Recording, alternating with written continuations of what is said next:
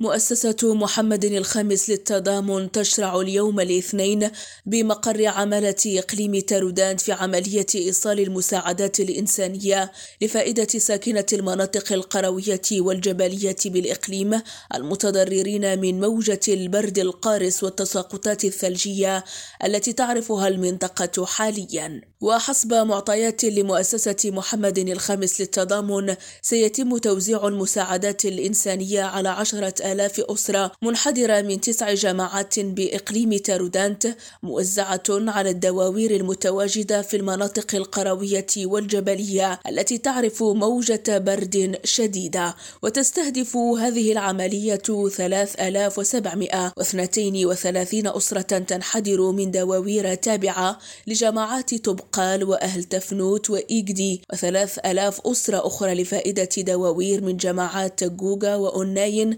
وألفي أسرة من دواوير تابعة لجماعات ويالت وأسجاون و1268 أسرة من دواوير جماعة أميل ميس كما ستتم تعبئة أطقم بشرية وآليات لوجستية هامة بتنسيق مع وزارة الداخلية والسلطات المحلية من أجل إيصال المساعدات الإنسانية للعديد من الأسر المنحدرة من الدواوير والمناطق النائية. هاجر الراضي ريم راديو. تارودانت